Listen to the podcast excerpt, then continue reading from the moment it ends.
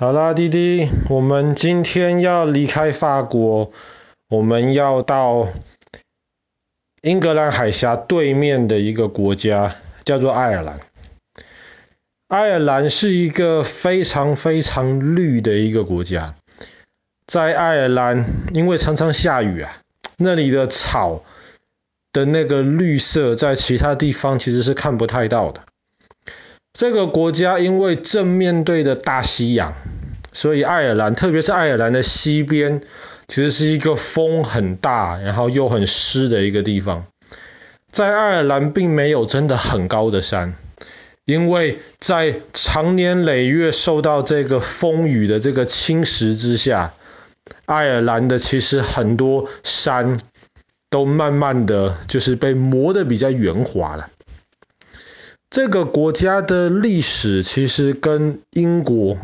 有非常千丝万缕的关系。英国大概统治爱尔兰可能有快一千年的时间。那么在很长的一段时间之内，其实英国是统治都柏林以及都柏林周围的一小部分，而不是整个爱尔兰，因为。在英国统治期间的时候呢，其实很多爱尔兰都柏林以外的这些地方的爱尔兰人，他们是非常反对英国统治的，因为英国人其实对爱尔兰不是非常的友善。最经典的一个例子是大概两百多年前的时候，如果你是看英国的教科书的话。英国的历史就会告诉你说，在爱尔兰发生了一件大自然的惨剧。那个时候，爱尔兰种很多马铃薯，可是马铃薯都生病了，所以爱尔兰人就没饭吃，所以就饿死很多人。那么，爱尔兰人会告诉你，那一次根本不是很多马铃薯生病，是马铃薯有生病，没有错。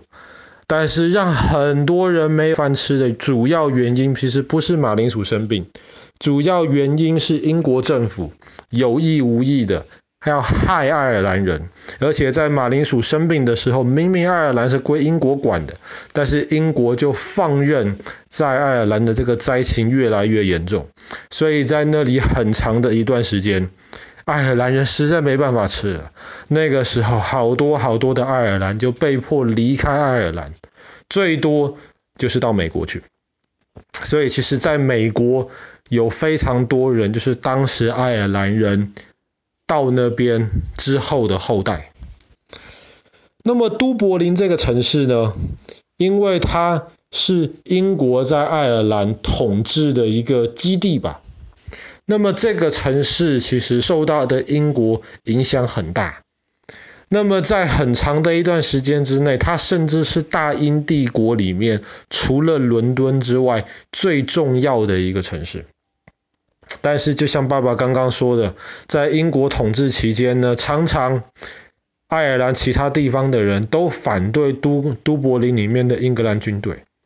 那么后来在一百年前的时候呢，那个时候，爱尔兰人的反抗越来越激烈，甚至跟英国人发生了战争。爸爸去年讲到北爱问题的时候，有大概讲到一点点英国人跟爱尔兰之间的战争。所以在那场战争当时呢，那么就破坏了很多都柏林里面的建筑物。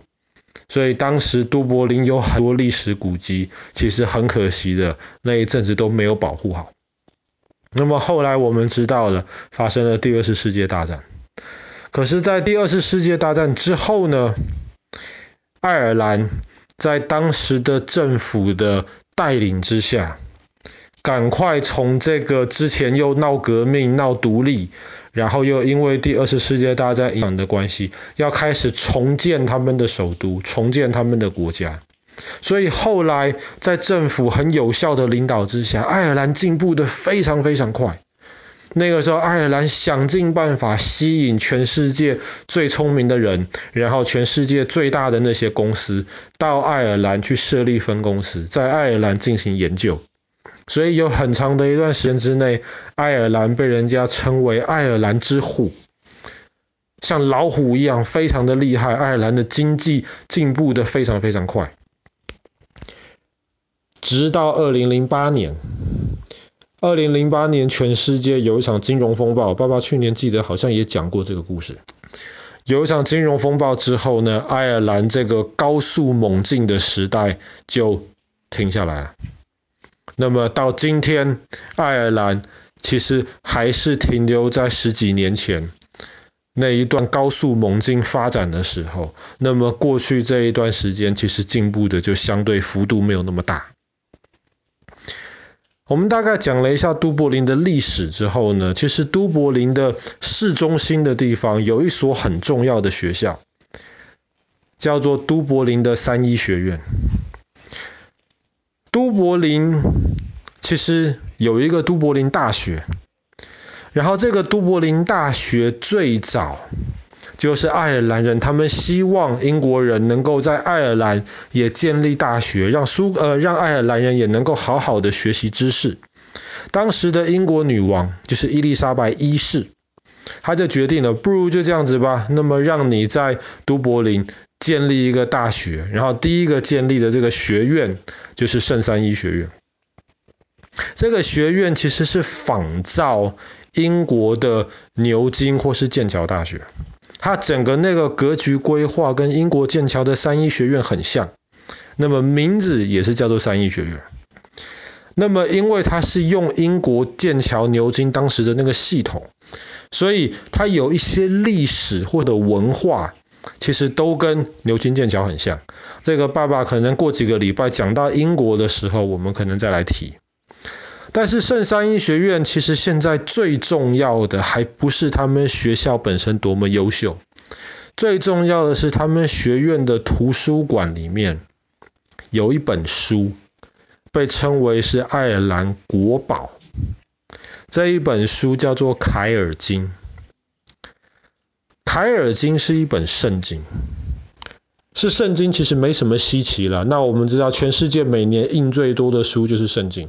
你如果想要一本圣经的话，你还不用去买，基本上你到附近的教堂，很多教堂的里面的人都会乐意给你一本圣经，让你回家去研究，有问题可以找他们。但是凯尔经很特别的是，